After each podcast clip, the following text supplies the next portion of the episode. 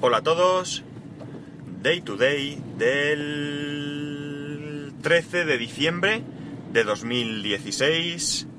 Son las 9 y 2 minutos y 11 grados en Alicante. Martes 13.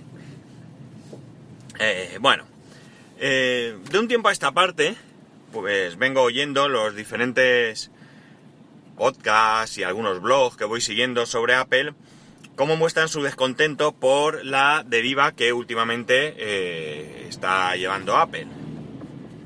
La verdad es que hay algunas eh, cuestiones, algunas decisiones que son difíciles de entender eh, siempre y cuando no lo achaquemos al afán de ganar dinero, al único afán de ganar dinero, y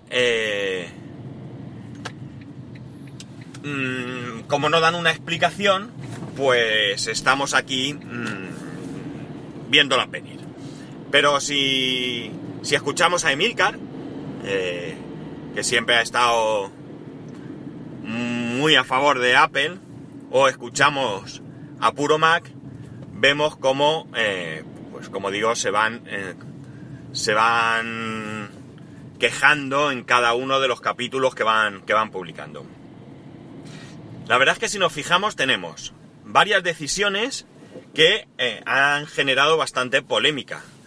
Por un lado, y bueno, pues lo más reciente, digamos que el nuevo eh, MacBook Pro con la eliminación de todos los puertos, con únicamente USB, C, perdón, y bueno, pues con quitando eso y la la touch bar, pues que se le achaca poca poca innovación, poca innovación.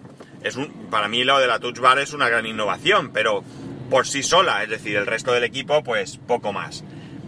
Aparte de subir los precios. De hecho, según Microsoft, gracias a eh, el, el, poco interés que ha generado este nuevo MacBook Pro, ellos están aumentando las ventas de la Surface. Bien, si vamos para atrás, eliminación del jack en el iPhone 7 y otra vez de nuevo se le achaca poca innovación podemos seguir uniendo al hecho de que eh, Mac Mini no se actualiza desde, creo, 2012. 2012. Es decir, más de cuatro años sin actualizar. Eh, más de lo mismo con los Mac Pro. Eh, más de lo mismo con pequeñas, pequeños cambios y alguna pequeña mejora, pero, pero poco más con los iMac desaparición de los monitores propios de Apple. Eh, anuncio de desaparición de toda la gama de, de routers. Y así, pues otras muchas cosas que están generando, como digo, descontento entre mucha gente.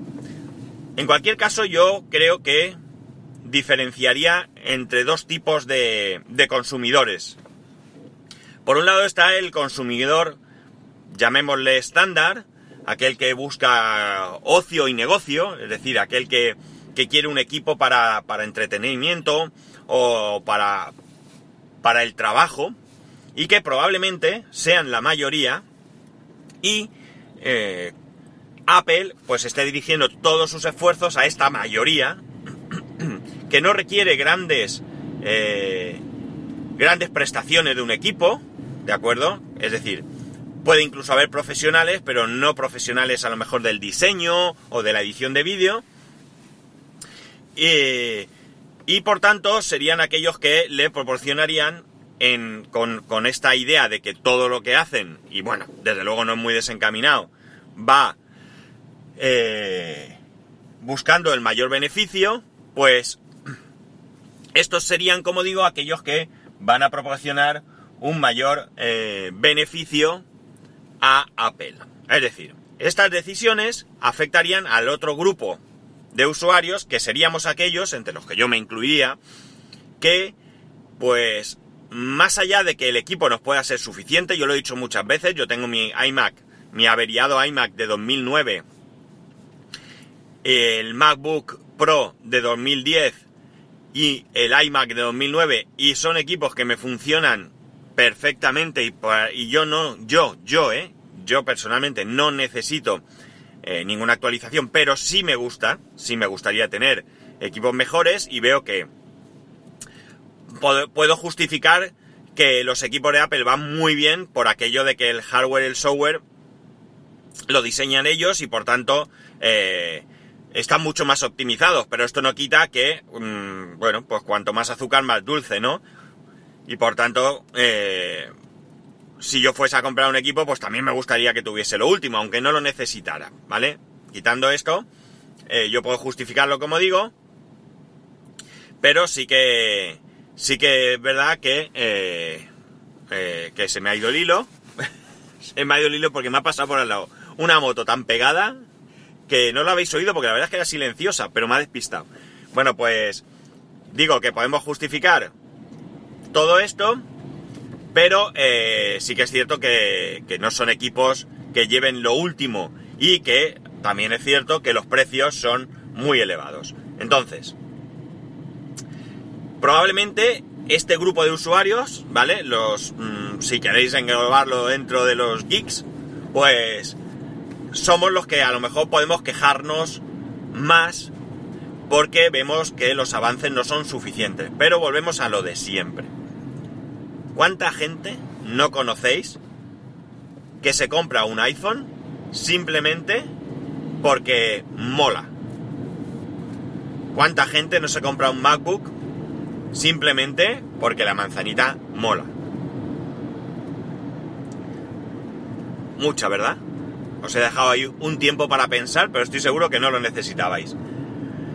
Por tanto, eh, aunque a nosotros muchas de estas decisiones no nos gusten, aunque nosotros seamos críticos, o podamos ser críticos, yo la verdad es que soy poco crítico, lo reconozco, pero porque realmente mm, es que eh, criticar no ya a Apple, sino a, cualquier otra compañía, eh, a ver, lo podemos hacer y lo debemos hacer porque para eso somos libres y tenemos derecho.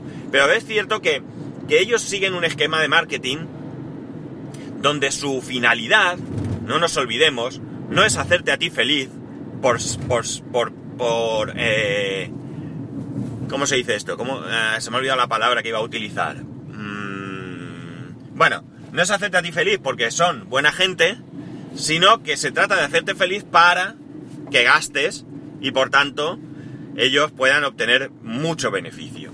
Por tanto, los pasos que van dando que podrán ser correctos o erróneos, el tiempo lo dirá, van encaminados, evidentemente, a la obtención de este eh, principal objetivo, que no es otro que la obtención de beneficio.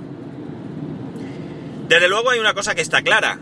Es decir, ayer oía, creo que era Flavio de Puro Mac, que decía que quizás era necesario que volviese Steve Jobs. El problema, el problema, es que eso pasó una vez.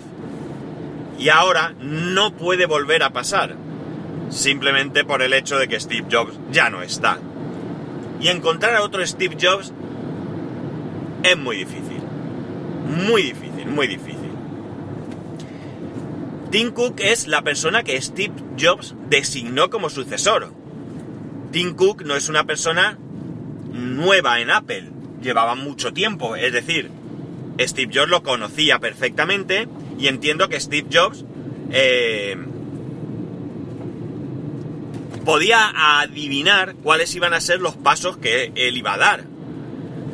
Entonces quizás Steve Jobs comprendió que, bueno, comprendió, ¿no? Steve Jobs sabía que el objetivo de Apple era ganar dinero.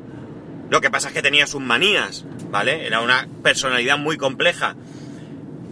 Pero quizás adivinó que Tim Cook era la persona ideal para llevar a Apple a obtener beneficios. Desde luego, Apple sigue obteniendo beneficios. Bien es cierto que hay, eh, en los últimos trimestres parece que van bajando ventas y demás, pero no van bajando beneficios, ¿no?